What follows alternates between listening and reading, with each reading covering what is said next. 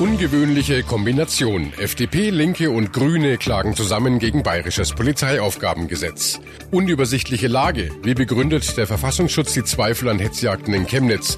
Und unwahrscheinliche Rettung. Warum für den vermissten Daniel Kübelböck kaum noch Hoffnung besteht. Besser informiert aus Bayern und der Welt. Antenne Bayern. The Break. Hallo beim Nachrichtenpodcast von Antenne Bayern. The Break ist die Auszeit für mehr Hintergründe, mehr Aussagen und Wahrheiten zu den wichtigsten Themen des Tages. Es ist Montag, der 10. September 2018. Redaktionsschluss für diese Folge war 16 Uhr. Ich bin Antenne Bayern Chefredakteur Ralf Zinno. Zehntausende sind dieses Jahr in Bayern gegen das neue Polizeiaufgabengesetz auf die Straße gegangen. Trotzdem wurde es eingeführt. Jetzt haben sich überraschend FDP, Grüne und die Linke vereint und im Bund zu einer gemeinsamen Klage gegen das Gesetz zusammengeschlossen. Die drei Bundestagsparteien gehen vor das Bundesverfassungsgericht. In den Augen der Kritiker werden die Befugnisse der Polizei durch das neue bayerische Polizeiaufgabengesetz zu sehr ausgeweitet. Zum Beispiel dürfen künftig schon bei einer drohenden Gefahr Telefone abgehört werden. Christian Lindner, Bundesvorsitzender der FDP, erklärte heute in Berlin, warum geklagt wird. Zusammen haben wir mehr als 25 Prozent der Mitglieder des Deutschen Bundestages und damit sind wir klagebefugt in Karlsruhe und so erklärt sich auch bereits die Zusammensetzung hier. Das bayerische Polizeiaufgabengesetz ist unser Klagegegenstand. Es schafft keinen Ausgleich zwischen Freiheit und Sicherheit, sondern das bayerische Polizeiaufgabengesetz ist ein Angriff auf die Freiheit. Es ist ein Paradigmenwechsel vom Rechtsstaat hin zu einem Obrigkeitsstaat. Die Vorfeldarbeit ist ausdrücklich der Polizei untersagt. Das macht äh, der Nachrichtendienst. Ähm, es gibt keine Geheimpolizei. Das Bundesverfassungsgericht hat 2016 den äh, Tätigkeitsbereich in einem Urteil ausgedehnt, auch auf äh, die drohende Gefahr ähm, bei der Terrorismusabwehr. Und die CSU hat nun einfach das, was für die Terrorismusabwehr von Karlsruhe für rechtens erklärt worden ist, übertragen auch bis in den Bereich der Alltagskriminalität mit harten Grundrechtseingriffen wie einem Präventivgewahrsam für drei Monate bei drohender Gefahr der auch unendlich oft um weitere drei Monate verlängert werden kann. Das ist ein Angriff auf die Grundrechte, gegen äh, den wir uns wehren wollen. Auch Dietmar Bartsch, Fraktionsvorsitzender der Linken, steht mit seiner Partei voll hinter der Klage. Hier geht es um etwas sehr Grundsätzliches. Ich glaube, dass das ein Mosaikstein ist in einer tiefgreifenden gesellschaftlichen Auseinandersetzung, sowohl in Bayern, aber sie betrifft letztlich Gesamtdeutschland. Es ist die Frage Rechtsstaat oder Willkürstaat. Und hier geht es in eine Richtung, die das genau in die zweite Dimension bringt. Und das wollen wir so nicht akzeptieren. Wir sind der Auffassung, dass es hier Verstöße gegen das Grundgesetz gibt. Das soll das Bundesverfassungsgericht dann feststellen. Die Schwelle für Grundrechtseingriffe, die wird deutlich und erheblich abgesenkt. Und das ist ein sehr, sehr grundsätzliches Problem. Es ist die Schaffung einer umfassenden Kontrollkompetenz, wie es sie nach 1945 noch nicht gegeben hat. Und die Fraktionsvorsitzende der Grünen, Katrin Göring-Eckardt, sie fühlt sich sogar an totalitäre Regime erinnert. Das Polizeiaufgabengesetz ist ein Gesetz, das den Generalverdacht etabliert. Menschen werden unter Generalverdacht gestellt. So kann man die drohende Gefahr nur interpretieren. Mich persönlich erinnert das übrigens an die DDR. Auch da musste man immer seinen Ausweis vorzeigen und konnte darauf angesprochen werden, egal ob gerade irgendein Anlass da war oder nicht. Das ist ein Gesetz, das aus der Polizei der Bürger die, Polizei des Staates macht. Deswegen klagen wir dagegen, deswegen wollen wir zeigen, dass deutlich ist, die Bürgerrechte und die Freiheitsrechte können nicht mit Willkürrechten gekippt werden. Die bayerische Regierung, die sieht der Klage offenbar sehr gelassen entgegen. Ministerpräsident Markus Söder geht sogar zum Gegenangriff über. Weil wir fest überzeugt sind, dass das, was wir vorgeschlagen haben, verfassungsgemäß ist, überrascht eigentlich total über diese Kombination. FDP und Linkspartei und Grüne zusammen in einer förmlichen Antragsgemeinschaft. Also wenn Frau Göring-Eckardt sagt, sie fühle sich an die Zeiten der DDR erinnert, dann macht sie gleichzeitig mit Herrn Bartsch gemeinsame Sache. Und dass die FDP jetzt neuerdings engster Partner der Linkspartei ist, zeigt die hemmungslose Orientierungslosigkeit, die mittlerweile bei Christian Lindner herrscht. Ich hätte nie gedacht, dass jemand, der sich für bürgerlich hält, mit der Linkspartei in ein, in ein solches Verfahren geht. Da zeigt sie nur eines, da ist ohne jeder Kompass dahinter. Verfassungsschutzpräsident Hans-Georg Maaßen hat jetzt der Bundesregierung seine Gründe vorgelegt, wie er zu seiner umstrittenen Einschätzung zu den Vorfällen in Chemnitz gekommen ist. Er bezweifelt ja die Echtheit eines Videos, das angebliche Hetzjagden rechter Demonstranten auf Ausländer in Chemnitz zeigt. Der Bericht ging sowohl im Bundesinnenministerium ein als auch im Kanzleramt. Zum Inhalt ist allerdings bisher nichts bekannt. Dirk Steinmetz aus dem Antenne Bayern Hauptstadtstudio in Berlin. Dirk, nun liegt also das Schreiben vor, aber es wird nicht öffentlich gemacht. Warum? Naja, also das Innenministerium sagt, zuerst sollen nun mal die zuständigen Gremien des Bundestags drüber beraten, die tagen aber erst übermorgen und natürlich hinter verschlossenen Türen.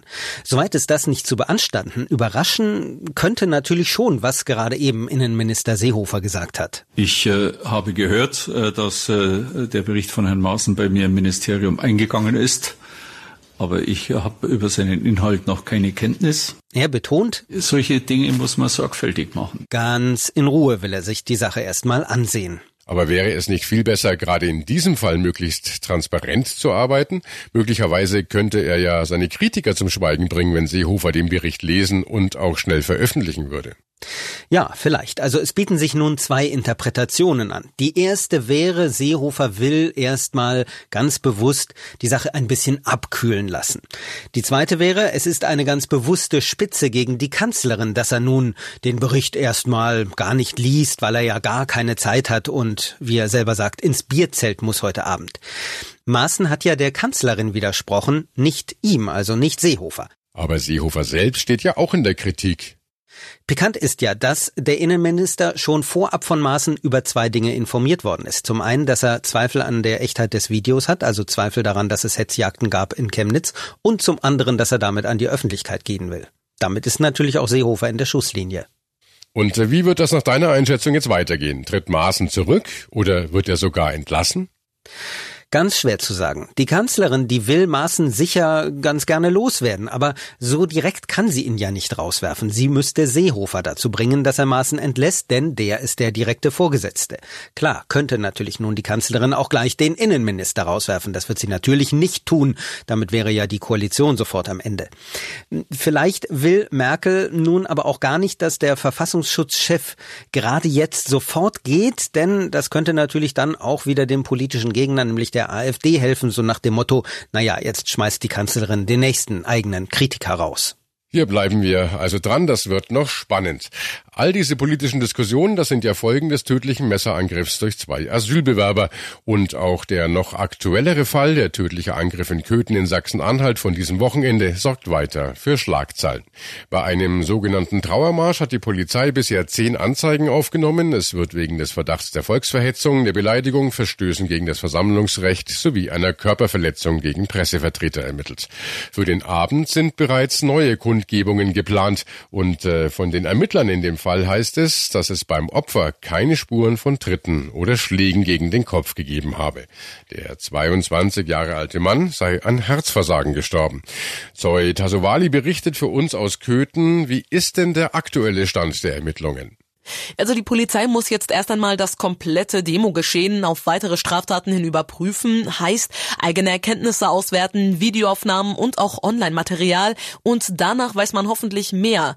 Ansonsten weiß man inzwischen mehr zur Todesursache. Der 22-jährige Deutsche ist nämlich an Herzversagen gestorben, also er war schon vorher schwer krank. Trotzdem sind die genauen Umstände weiter unklar. Gegen die beiden festgenommenen jungen Männer aus Afghanistan wird ja wegen Körperverletzung mit Todesfolge ermittelt und äh, zu einem von ihnen haben uns jetzt nähere Informationen erreicht. Offenbar sollte einer der Tatverdächtigen schon vor Monaten abgeschoben werden. Genehmigt hat die Staatsanwaltschaft das allerdings erst letzte Woche. Und so eine kurzfristige Abschiebung ist laut Sachsen-Anhalts Innenminister Stahlknecht nicht möglich. Wir haben es ja schon erwähnt, für heute Abend sind in Sachsen-Anhalt wieder neue Kundgebungen geplant.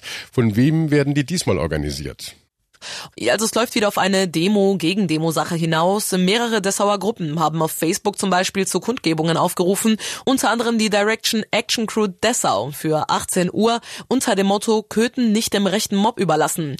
Aber auch die AfD hat für 19 Uhr einen Trauermarsch angemeldet. Die Abgeordneten von Sachsen-Anhalt wollen nach ihrem Parteitag heute Abend nämlich gemeinsam von Dessau nach Köthen fahren. Die Polizei rechnet mit rund 300 Teilnehmern. Bleibt aber abzuwarten, ob die Lage wie in Chemnitz eskaliert oder doch ruhig bleibt.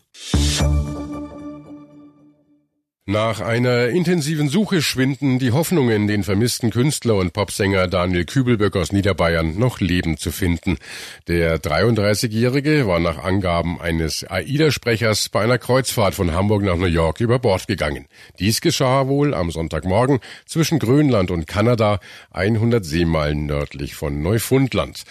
Ronny Thurau aus der Antenne Bayern Nachrichtenredaktion hat man überhaupt noch Hoffnung, dass Kübelböck lebend gefunden werden kann? Also ich glaube, da sind auch die Suchkräfte schon realistisch. Kübelbeck ist ja jetzt nicht als fitter, besonders sportlicher Mensch bekannt gewesen und selbst die überleben bei 10 Grad Wassertemperatur oft nur viel, viel, viel kürzer, als jetzt schon Zeit vergangen ist.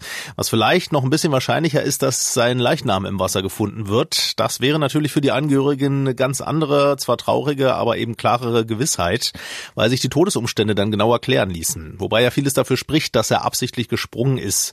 Und es wäre, wenn man seine Leiche findet, immerhin früher klar, dass er tatsächlich tot ist, denn ansonsten kann das Monate oder vielleicht sogar Jahre dauern, bis ein Vermisster auf See für tot erklärt wird. Viel Hoffnung besteht also wohl leider nicht mehr. Im Internet kursiert ja ein Brief, angeblich Anfang August von Daniel Kübelböck verfasst, wo er schreibt, er sei an einer Schauspielschule in Berlin monatelang gemobbt worden und eine Dozentin sei auch dagegen nicht eingeschritten. Jetzt hat sich ja auch die Schauspielschule dazu geäußert. Ja, die musste jetzt einfach reagieren, weil im Internet ein massiver Shitstorm von vermeintlichen Kübelböck-Fans läuft. Manche fordern da die Schließung der Schule und beschimpfen sie sogar als Mörder und Monster. In einem Acht-Zeilen-Statement schreibt die Schule jetzt, man sei zutiefst bestürzt über das Verschwinden eines Schülers, wolle aber Daniels Privatsphäre schützen und deshalb nichts zu den Gerüchten sagen. Die Behauptung über Mobbing weise man aber strikt zurück. Einigen Kommentatoren reicht das nicht. Sie finden den Text herzlos und werfen der Schule weiterhin Mobbing vor. Allerdings allerdings ohne Belege. Ja, da kochen die Emotionen natürlich hoch. Umso wichtiger, dass die Suche nach Kübelböck auch weitergeht und das ja mittlerweile sogar verstärkt. Ja, in der Nacht hat ja nur noch ein Schiff der kanadischen Küstenwache weitergesucht. Die Kreuzfahrtschiffe, also auch das, von dem Kübelböck gesprungen sein soll, mussten inzwischen weiterfahren. Aber jetzt bei Tagesanbruch, da soll auch wieder aus der Luft das Meer nördlich von Neufundland abgesucht werden. Eigentlich sagen Experten, kann bei 10 Grad ein normaler Mensch meistens weniger nur als eine Stunde im Wasser überleben. Aber Seenotretter haben uns auch gesagt, man sucht trotzdem und gibt Verschollene im Meer nicht so schnell auf, weil ihr Überleben da einfach von vielen Faktoren abhängen kann. Einer davon ist allerdings auch der der Wille zu überleben.